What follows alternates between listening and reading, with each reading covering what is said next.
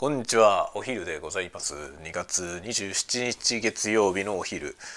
今は1時18分ぐらい17分ぐらいです。お昼ご飯。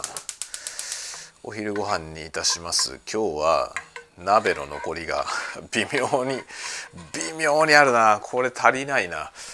微妙なこの鍋の残りとなんかカップ焼きそばでも食べるか。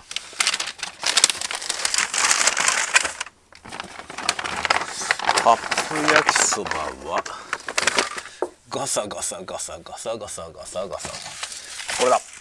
これは魚介のうまみがやみつきになるシーフード味焼きそば。を発見しましたのでこれを食べましょう。ということでえっ、ー、と今日はですね何の話？何の話しようかな。何の話をしようかな。あああって感じですね。午前中はね午前中はまあいろいろネットワークがの接続がおかしくなったりとかしながら、えー、仕事をしたり、えー、サポートからエプソンのサポートからメールが来て それに返信したりというね。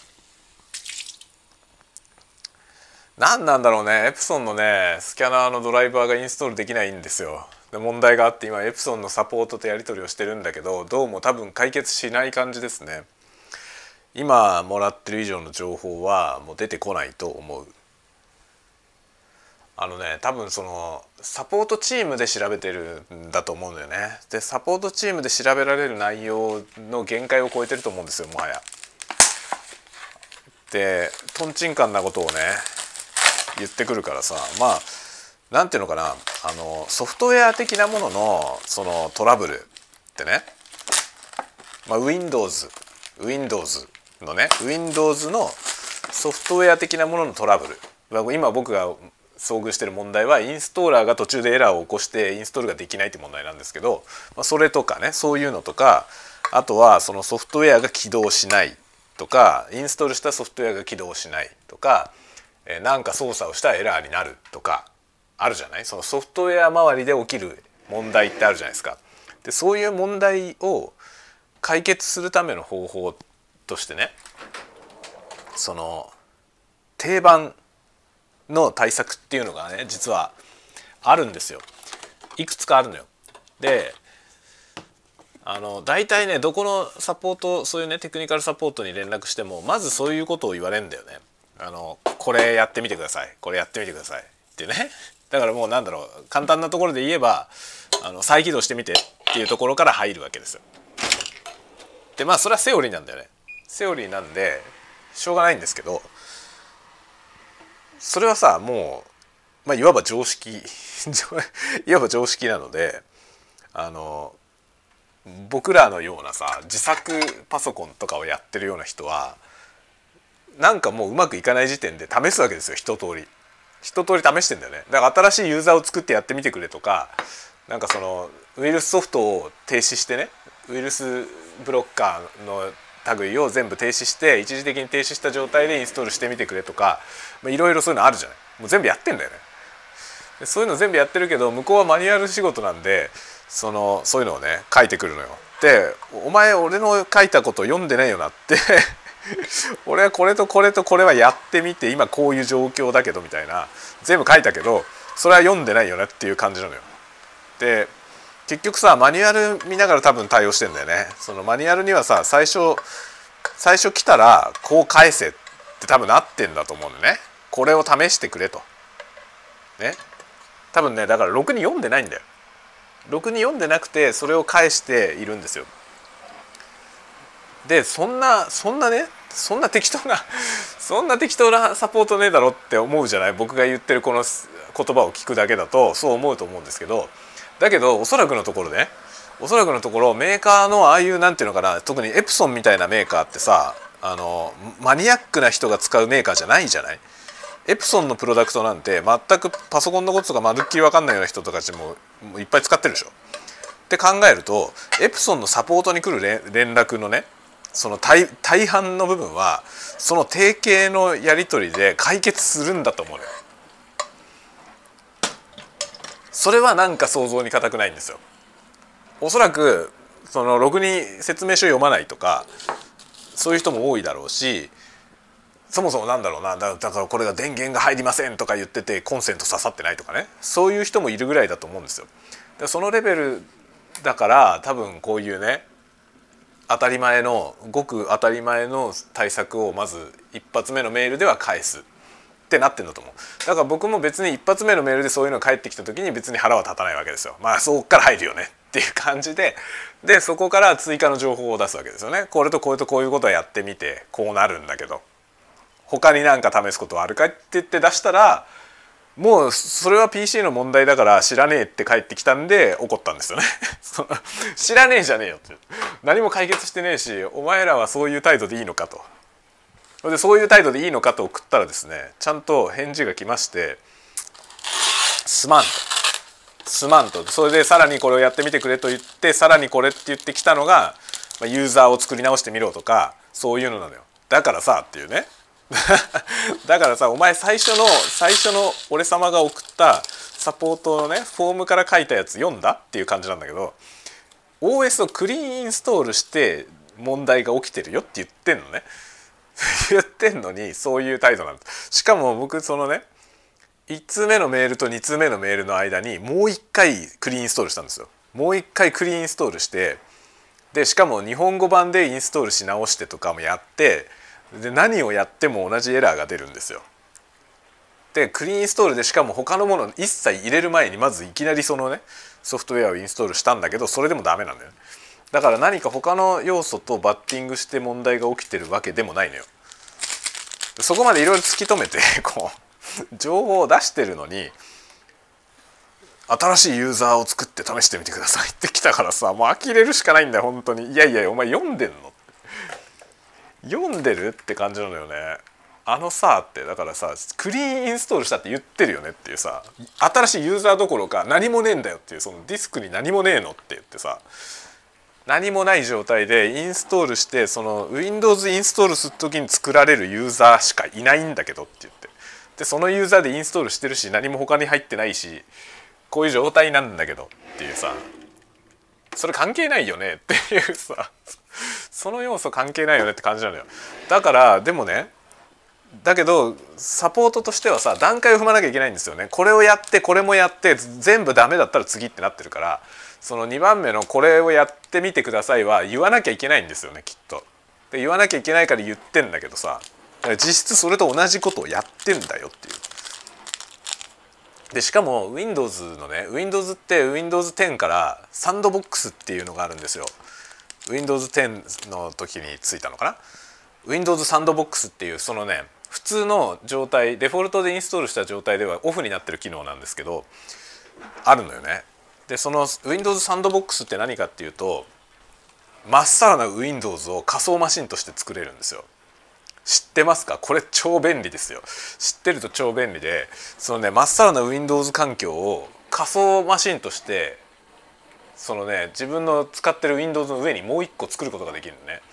でその仮想マシンは何も保存されないんでその仮想マシンとしては使えないんですよ。仮想マシンとしてそれをなんか2代目の PC みたいに使うってことはできない。できないんだけどまあ叩き台だよねサンドボックスですから本当に叩き台なんですよね。でその叩き台として使えるの。叩き台として使えるから何か試してみる時それはね開発者向けの機能なんですよね。自分が作ったソフトウェアとかをその完全にクリーンな状態にインストールした時どうなるのか例えば依存関係とかね自分の PC にはインストールされてるものにもうなんか知らないうちに依存しててでそれで動いてて「お完成した」っつって誰か別の PC に持ってったら動かないみたいなことありうるじゃないですか。なのでそれを確認できるそのまっさらな環境っていうのをサンドボックスとして起動できるんですよね。でその Windows サンドボックスを立ち上げてまっさらな Windows11 を立ち上げてそこにインストールしたけど同じエラーが出たのよ。だからそのサンドボックスもやったよサンドボックスもやったしだからユーザーとか関係ないと思うよっていうねユーザーの問題とかじゃないと思うクリーンインストールして新規のユーザーでやってるけどダメだしで日本語版でもやったけどダメだよ。で挙句にはさ別の PC でもやったんだよ。別の PC でもやったけどダメなんだよ。で別の PC でやってもエラーが出る。しかも今エラーが出てる、P、メイン PC とはそのなんだろう。構成がね全然違う PC、まあ、CPU も違うし CPU はそもそもメインの方は AMD でそのもう一台やったのはインテルだし全然違うんですよね。で全然違う PC ででも出るよ問題が。っていうね。それでも出てるよ。っていうのも全部返してでさらになんか僕ビジュアルスタジオを使ってエラーのログを追ったんでそれもそれも渡したんですよ。こういう風になってる。だけどなんか分かることはないのかと。っていうのを送ってさほんとね。だから僕は別にねそのスキャナーが動かないことには困ってはいると。正直困ってるけど別に怒ってないと。それに関しては別に怒ってないよ。クレームを言ってるわけじゃないんだということをね説明してそうじゃなくてこのソフトウェアがエラーを吐くからなんかこっちが持ってる情報を渡してそちらの持ってる情報ももらってその原因を究明したいんだと。そういうことをね説明してもう一回メールを送りました。だけど多分解決はしないと思うこの問題はサポートレベルで話をしてても多分解決しないこう作ってる人と話さないとだけどもう8年も前に開発が止まってるソフトだからそのね8年前のそのインストーラーをビルドした人がそもそも今会社にいるかも微妙だよね。でテスターの人がテストして Windows10 とか11でテストして動いたら OK って対応 OS って書いてると思うんだよね。であのちょっとそれはさちょっと僕はメーカーの内情はわからないからあれなんだけどああいうなんだろうデバイスドライバーみたいなものを開発してる会社ってその新しい OS に対応させる時ね対応させるというか今回のケースで言うと対応させるんじゃなくて前のものが対応したことを対応してることを確認したっていう状態だと思うんだけど何をもって対応してると判断するんだろう。これはちょっとさなんかデバイスドライバーを開発してる人とかいたら聞かせてほしい。あのね純粋に興味として聞かせてほしいんだけどどういうふうにテストするんだろう。例えばさ Windows のね僕が持ってるその今問題が起きてるソフトウェアはエプソンのエプソンスキャンってソフトなんですけどそのね僕の持ってる機種スキャナーの機種が古いからね。その対応ソフトウェアが2015年なんですよ。2015年に Windows7 用で出てるバージョンなの。でそのバージョンが Windows8 を8.1 10 11全部対応してるって書いてあるわけ。メーカーで。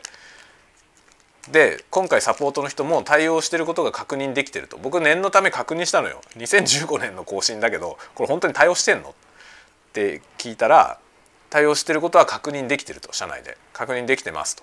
言ってたの。どうやって確認してるんだろう。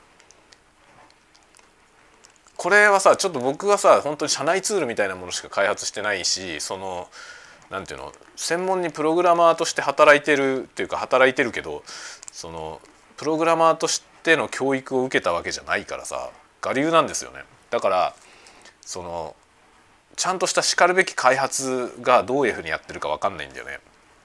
分かんないんですけどデバイスドライバーの対応みたいのって新しい OS が出た時にさどうやって確認するんだろう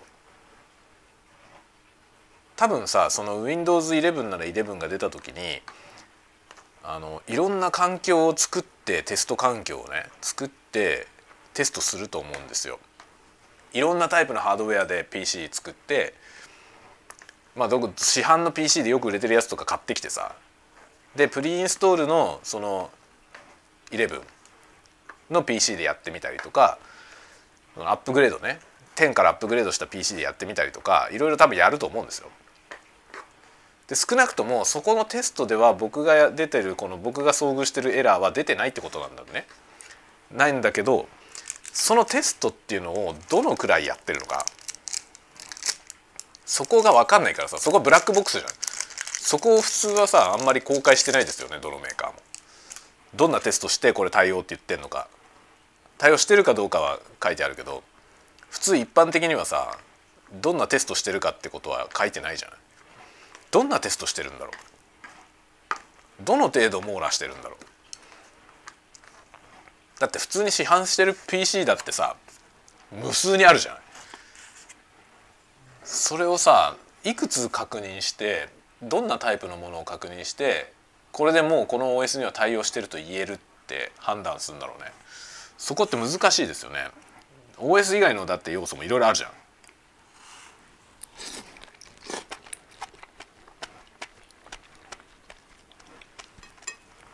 でもまあ基本は多分クリーンインストールの状態でテストするはずだよね。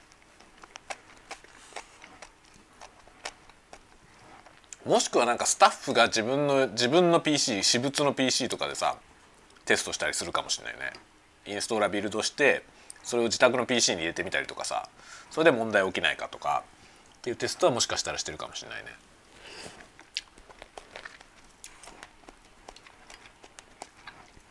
でもいずれにしても対応ってなってるってことは何らかのテストを通ってるはずなのよ。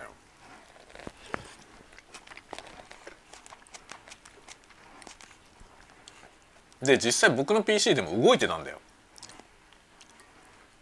クリーンインストールする前は。Windows 10の PC でその PC 組んだ時にドライバーインストールしてインストールできたわけですよね。当時 Windows 10でインストールができてでその PC を11にアップグレードしてで使えてたんですよだけど Windows11 をクリーンインストールしたら入れられなくなったの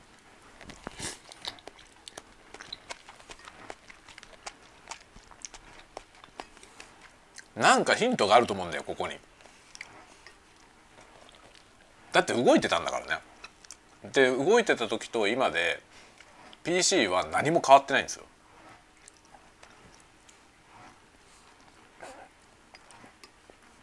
なのに OS をクリーンにクリーンインストールしたらインストーラーが終わんなくなったのよ。最後まで走らないからインストールが完了しないんですよ。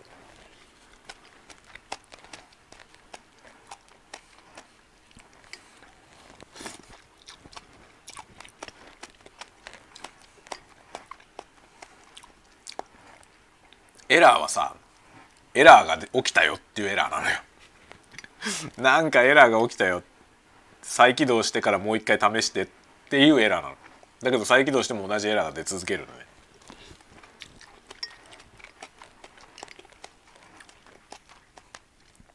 どうすればいいんだろう本当に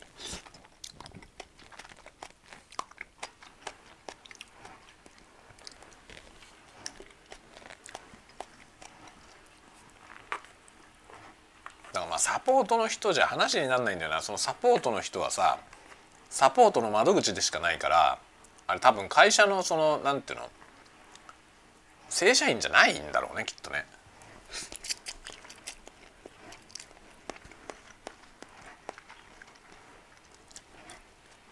だから全然会社と利害が一致してないからなんかやっぱお仕事としてしか仕事しない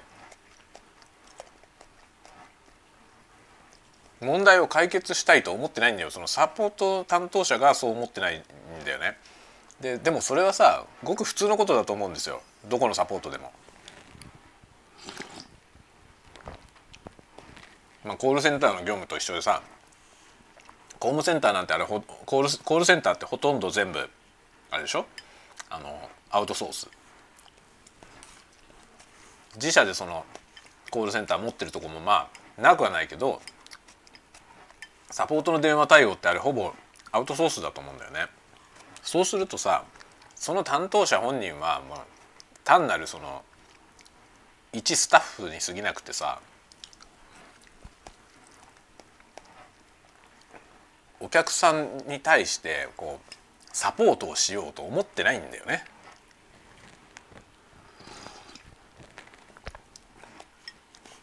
でしかも派遣だったりするからさ派遣で入っててその派遣会社にアウトソースされた仕事だったりするからそうするとさそのそれはただの仕事なんだよね。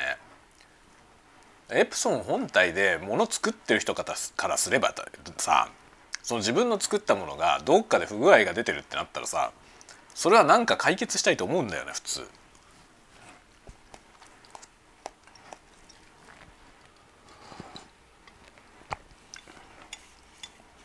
だからサポートは本当は自社で持った方がいいよ。ウェブサービスとかでもそうだけどサポート部門は絶対直轄で持った方がいいと思う。コストを考えるとアウトソースしたいっていうのは分かるよ。分かるけどそれはねなんかねそこは売っちゃいけないと思うね。それはなんか魂を売る行為だと思う。アウトソースでコストダウンするんだったらもっと別のところをアウトソースした方がいい。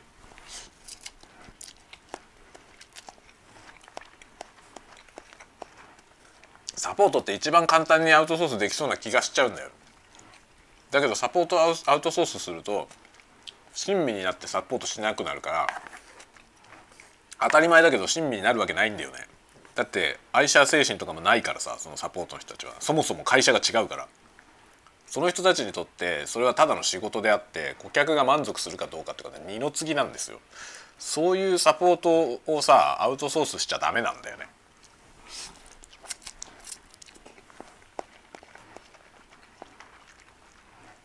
サポートってめっちゃ大事だと思うんだよね僕。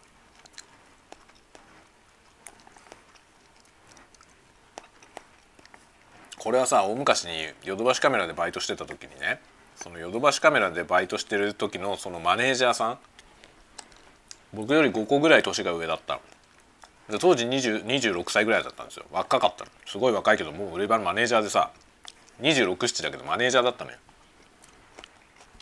その人が言ってたけどその人はねクレームで怒鳴り込んでる来るお客さんとかたまにいるんだよね。そういう人が来た時に「見とけ」って言って対応するわけですよその怒ってるお客さん。でその人がをどうやって対応するのか見るでしょ？僕はそれを見て学んだんですけどそうやってねその厄介なお客さんが来る来たから対応するから見ておけって言って対応してそしたらねそのお客さんがリピーターになるんですよ。それを目の当たりにしたのね怒って怒鳴り込んできたお客さんをどう対応するかでその人がその後リピーターになるで怒って文句言ってくる人っていうのは期待してるんだというわけですよ。だからそこをどう対応するかめちゃくちゃ大事だっていうことを言っててでその怒って文句言ってくる人面倒くさいなって思いがちだけどそうじゃないんだとそのそれはチャンスなんだっていうわけですよ。文句言ってきた人がいたらチャンスだからっていうことを言われてなるほどと思ったね。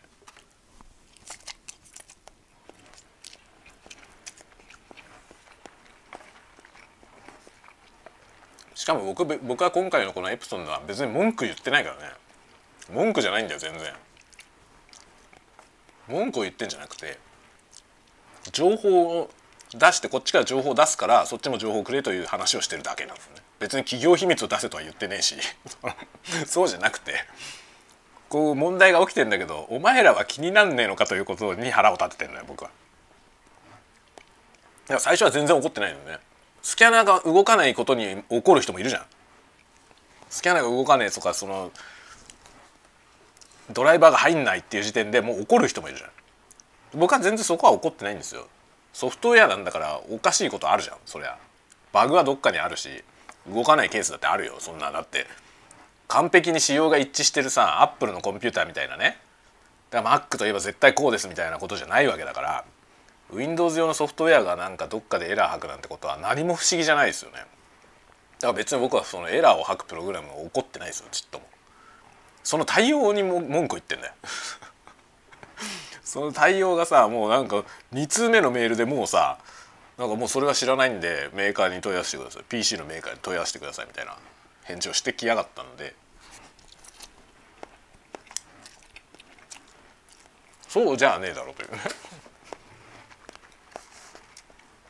そういう態度でいいのかというメールをしてやったらなんかちゃんとサポートするというメールが来ましたよ。そりゃそうなんだけど違うんだよね。そうじゃないんだよ。でもお前気持ちはないだろうっていうさこの問題を解決したいというねしなければいけないじゃなくて解決したいと思ってんのかって話なんだよ。そこってすごい重要でさそのお仕事だから義務だからとかあるじゃん。ね？しなければならないからする。まあそれはさ幾分しょうがないところはあるじゃない？もちろん。社会として生活するんだから好きかどうかとかやりたいかどうかとかじゃなくてせねばならんことっていうのはいっぱいありますよね。それはいいんですよ。それはそうなんだけどその自分の仕事に対してその仕事だからやるやらねばならないからやるっていう姿勢でいつまでもやり続けるのかどうかってことよね。それはさもうメンタリティの問題でいかんともしがたいんだけどだけどそのメンタリティの差がねそのなんていうのいろんな幸福度とかにつながってくると思う。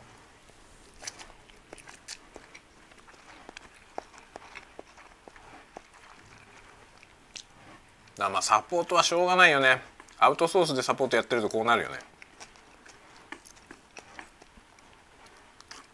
自社のプロダクトに誇りを持ってる人がサポートしてればこういう問題が起きるんだけどって言われたらそれはもうぜひ聞かせてくれとなるじゃない。もうとりあえずまず謝るじゃない。動いてないことはすまんと。だけどこちらでは情報がないからね。だって対応してることになってるから。こちらには情報がないからどうなってるのか詳しく聞かせてほしいって普通はなるじゃない。そのまともに愛社精神のある人がサポートやってればさ。だからやっぱ直轄雇用でやらないとダメだよね。自社のプロダクトに誇りを持って仕事するサポートが必要だよ。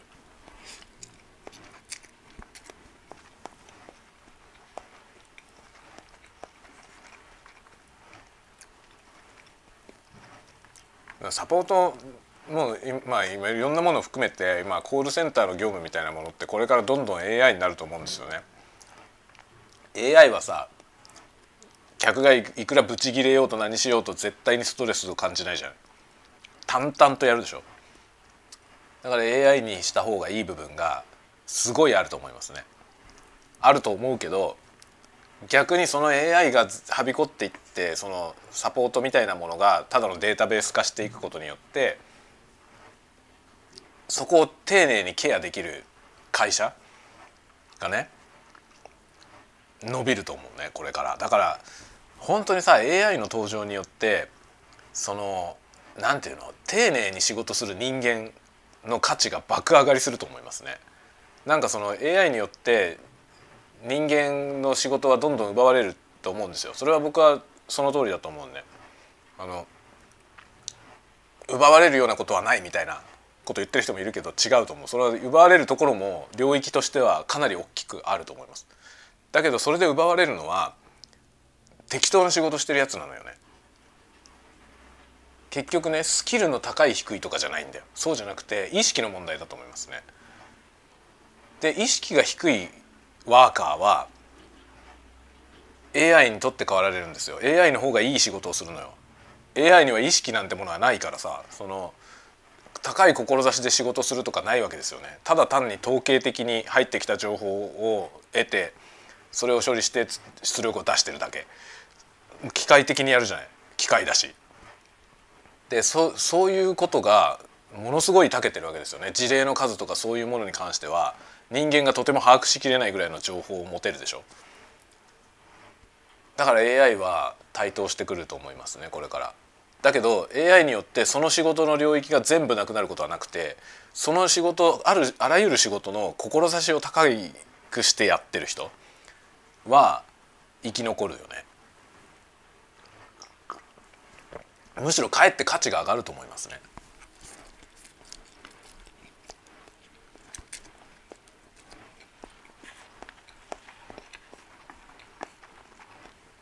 これからサポートの時代だよ本当に。顧客満足度ってことをとても大事にした方がいいと思います。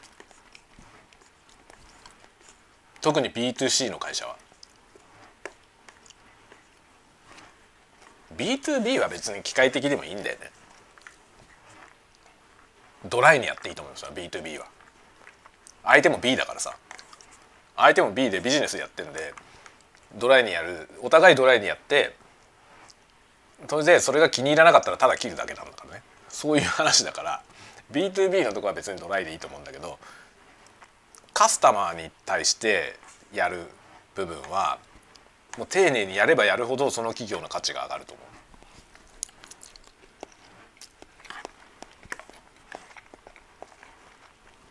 ここコスト削減でアウトソースすべきところはそこじゃないんだよな。本当あの何？サポートじゃないのよ。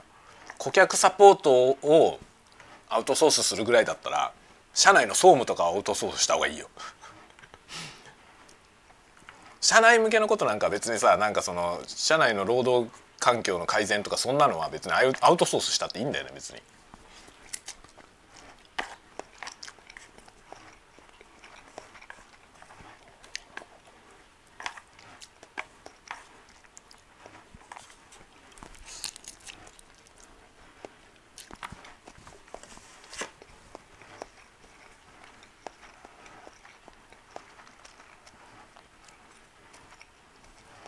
サポートは大事だよ本当にサポートが丁寧だとその顧客がリピーターになるっていうのは本当にそうだと思いますね。丁寧っていうか意識の問題だよね。丁寧って別にねなんかその腰が低ければいいってことじゃないんだよね。そういうサポート腰が低すぎてもムカつくんですよ逆に。そうじゃない別に怒ってないんだってこっちはっていうさ。すごいなんかなだめようとすることに徹してくるサポートもいるけどなだめなくていいんだよそうじゃなくて問題を解決してくれって話なの。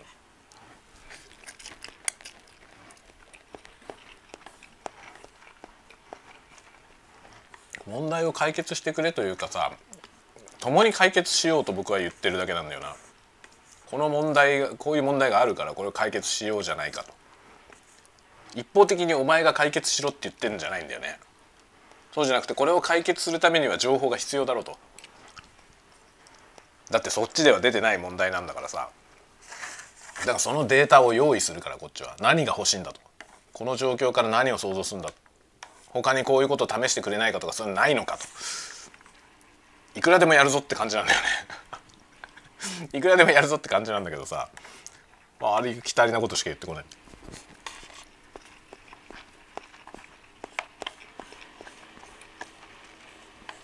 しかもお前俺の書いたことを読んでないだろっていう。もしかしてクリーンインストールの意味が分かんないのかな？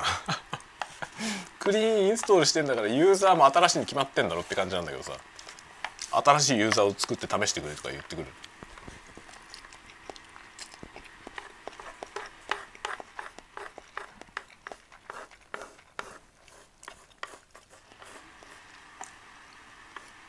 だから今対応してくれてる相手は一応人間だと思うんだよ。名前も名乗ってるし。人間だと思うけど対応の中身は AI みたいだよ。AI の方がもうちょっとマシなんじゃないかな。AI は多分ねその自分の投げた返信に対して戻ってきたその内容を見て相手の知識レベルを判断したりできるはずなんだよね。で相手の知識レベルを判断したらもうちょっと知識レベルの高い話ができるんだなっていうことを判断して次の反応が変わったりとか AI はすると思うんですよ。だけど人間はさアホな人間はさマニュアルから一歩も外れないんだよ本当に。マニュアル通りなんですよ。だから1通目のメールでこういうふうに返してそれでもダメって返ってきたら次はこう返す。それでもダメって返ってきたらっていうことになってんだよ多分。解決してなかったら。だからイエスノーチャートみたいな感じよね。ねこれがイエスかノーか。問題が起きているイエス。そしたらこういう文面を返す。返しました。それに対する返事解決したしない。解決しないっていう方に行って次はこうしてくださいっていうやつをやってる。僕はさその解決してないっていうメールの中にいろいろ書いてんだよ。こういう風になってるしこういうことやってみたらこうなったとか全部いっぱい書いたんだけど見てないんだよね。解決してないということしか見てない。解決してないから次はこれ。AI よりよっぽど頭悪いんだよね。ものすごく頭が悪いですよね 頭が悪いというか何も考えてないこれ思考停止なんですよ。これ Google チルドレンと僕は呼んでんだけどさそのググことでその人生を渡ってきた人の特徴。何かあったらすぐググる人の特徴は思考停止ってことですよね。完全に思考が停止してるからそのフローチャートでものを考える。そのフローチャートに当てはめていくだけ。チャートにあることしか見ない。それ以外を見ないでイエスノーでいくんですよ。こうなったイエスかノーか。イエスの場合はこっちノーの場合はこっち。それ以外のことを考える頭がないのよね。だこういうことなんですよ。世の中こんなことになってんのもはやすでに。これがね一番まずいと思いますね。僕だから近代に関する一番の危機感はこの思考停止人間がめちゃくちゃ増えてること。近代というか現代。近代じゃないよね。現代。これが本当にね問題だと思う。僕の問題意識はそういうとこにあるからその小説でもね思考停止の人間をどうするのかその思考停止じゃない人間をどうやって育てるかっていうことを危惧しているという問題がを書いてることが多いですね。なんかね本当にこれはでかい問題だと思いますよ。まあ、思考停止の人っていうのは昔からいっぱいいたんですけどそのなんていうのかな今はもう量が増えすぎていてなんていうのそのかなりね頭使わなきゃいけない職種のところに考停止型の人が結構いるんだよね。結局ケーススタディしかできないんですよ。そのケーススタディしかできない人たちで固められてる世の中ってめちゃめちゃ怖いんだけど今そういう感じですよね本当に。だからケーススタディをやってる限り絶対 AI にかなわないからね。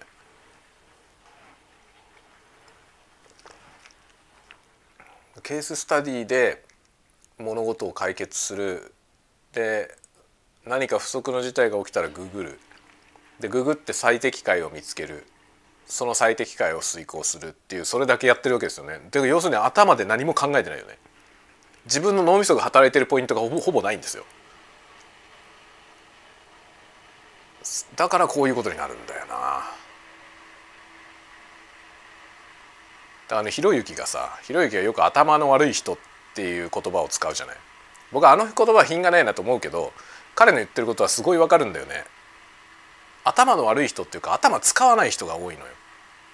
頭の良し悪しじゃないと思いますね。頭の良し悪し以前の問題なんだよね。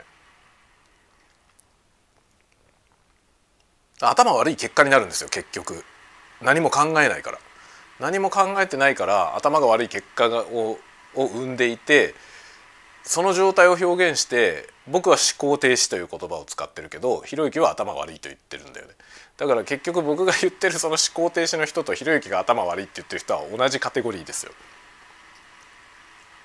そうなんだよ本当に。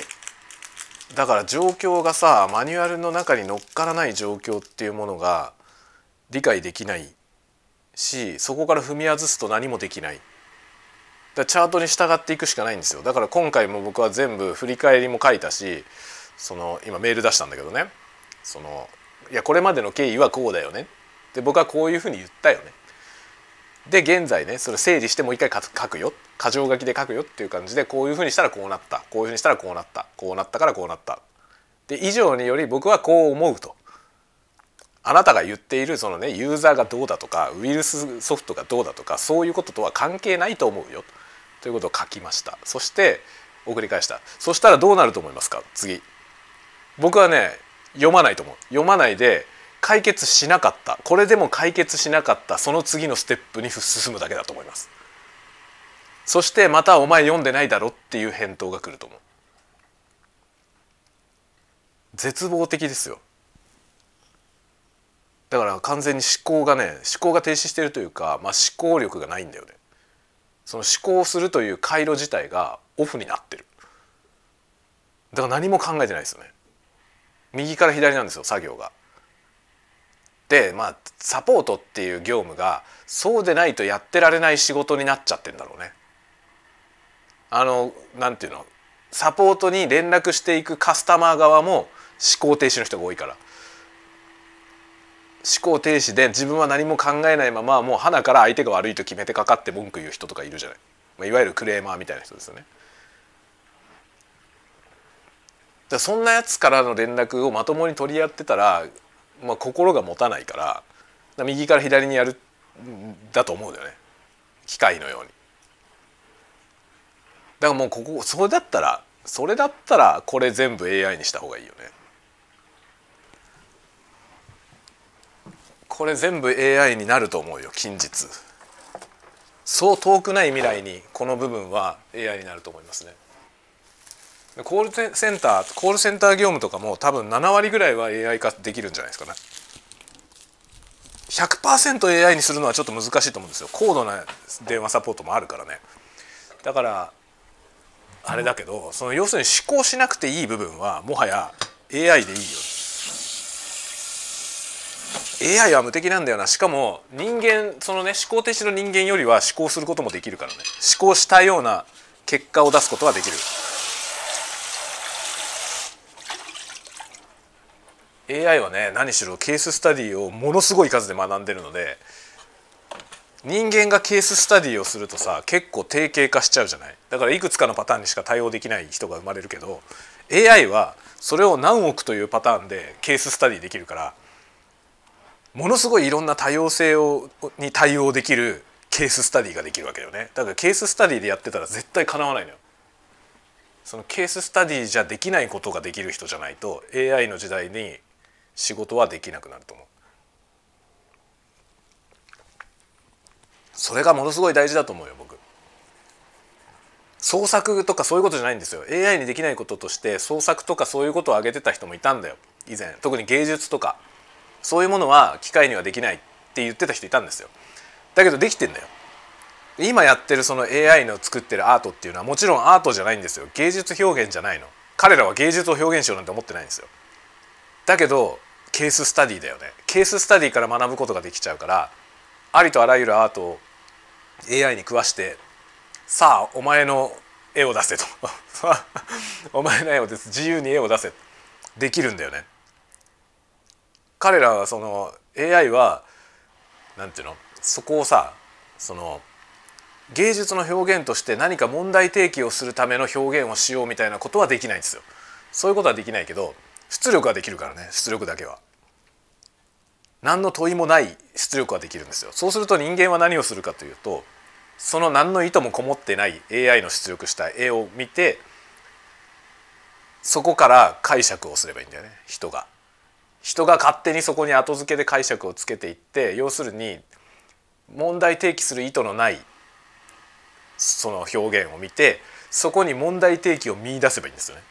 これはこういう問題を提起している勝手にやればいいんですよねそうするとそれは人間にしかできないんですよそのクオリティは。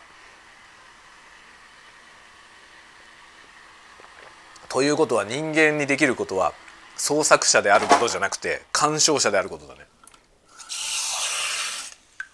で物を鑑賞するっていうのには思考が必要なんだよね。でそれもさできない人が最近増えてんだよ。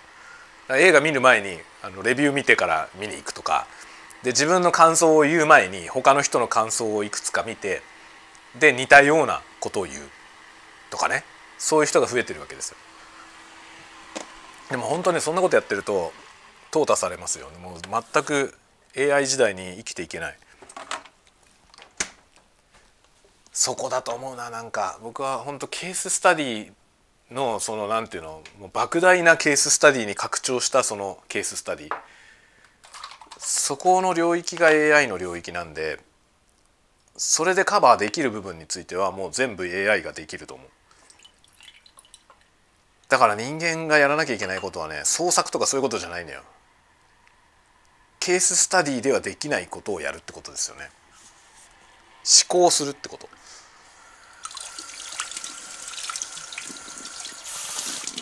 思考って難しくてさその、まあ、僕が言ってるさっきのねその思考停止って言ってる時の思考ですよね。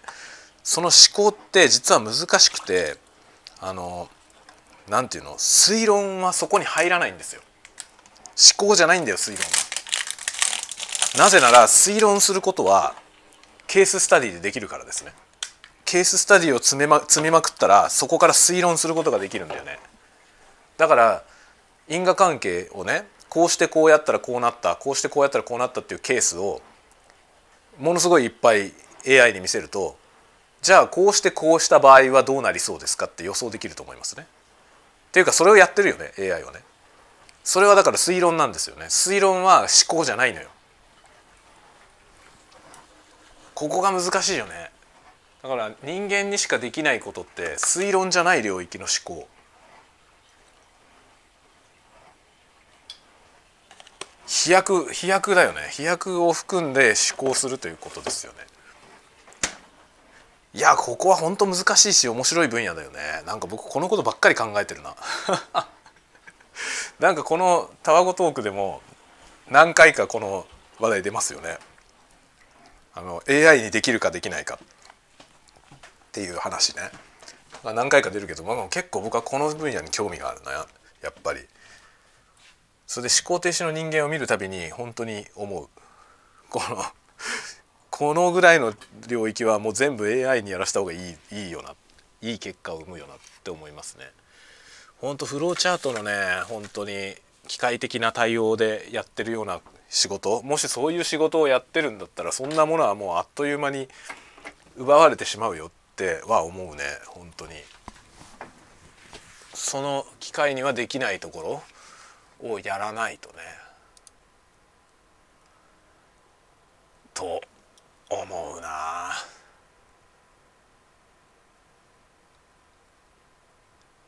とかとかそういうことをねいろいろ まあエプソンのサポートとやり取りしながらそういうことを考えてたんだよ。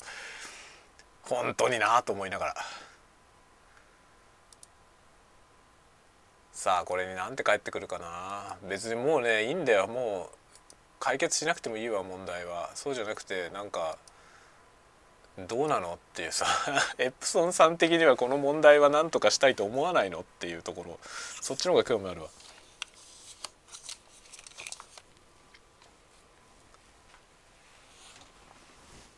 そんなもんですかね世の中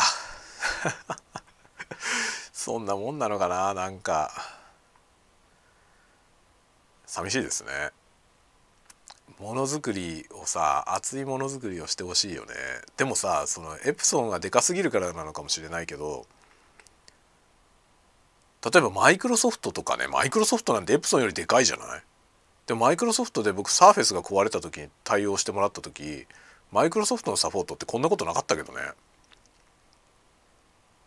まあある意味でも彼らのサポートはある意味なんだろう雑なのかもしれないけど。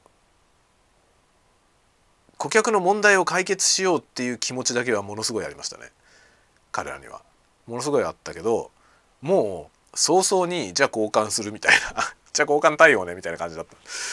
それでまあでも金取るけどねみたいな感じで金取って交換対応っつことになるけどどうするみたいな。感じだったね。まあ僕のね問題は本当に物理的にぶっ壊れたというかあのバッテリーが膨張して液晶が剥がれるっていうさ危険な状態になったやつなんでそれはもう交換しかないと思ったけどで交換はもうでも期限が切れてるから金かかるけどどうするってきてそれだけだったんだよね。あっという間に話は終わりましたけどね。でも問題を解決しようという感じはありましたよ。解決策としてはこういうことがあるけれども。っていうねそれを提示しといて決めるのは君ですという。そういう感じだったね。まあね難しいね。難しい問題ですよ、まあ、僕がやってる会社の仕事はね本当にあのまあ最終的にはカスタマーのところに届く仕事ですけれどもビジネスをしてる相手は B2B みたいなもんなんで、まあ、うちのやってる仕事って B2B2C ってやつですよね。B2B としてビジネスしてるんだけど最終的に満足をさせなきゃいけないのは顧客 C, C の人たちでっていうね。そういうまあコンテンツのクリエイトだからそういう風になるよね。ゲーム会社とかみんなそうですよね。B2B2C だよね。そういう感じですよ。そういう感じの仕事だからまあなんかあのユーザーサポートみたいな仕事はないのよね。なのでちょっとね何とも言えないけど昔はまあそういうテクニカルサポートやってたことがありますけど僕のようなやり方でテクニカルサポートをするとサポートのコスト過多に多分なる。それはね企業にとってはダメですよね。まあコスト型はダメですコストはやっぱり見合ってないと。見合うコストをかけることはいいけど見合わないコストかけたらダメなんだよね。でも何をもって見合うと判断するのかっていうところ特にサポートの部分に関しては僕はなんかあんまり低く見積もんない方がいいんじゃないかなとは思いますね。はい。というわけでこの件はまた続報が多分入ります。今日送ったメールに対する返事がどういうふうに来るか。というかもうそもそもこの問題はいつか解決するんだろうかっていうところですね。解決しねえだろうな。っていうかなんでだろう？なんで全然どれにもインストールできないんだろう？どの PC にもインストールできないんだよ。困っております。若干困っております。スキャナー使えないから。はい。というわけでそろそろ仕事に戻ろうかと思います。ではではまた次のたわごとでお会いしましょう。またね。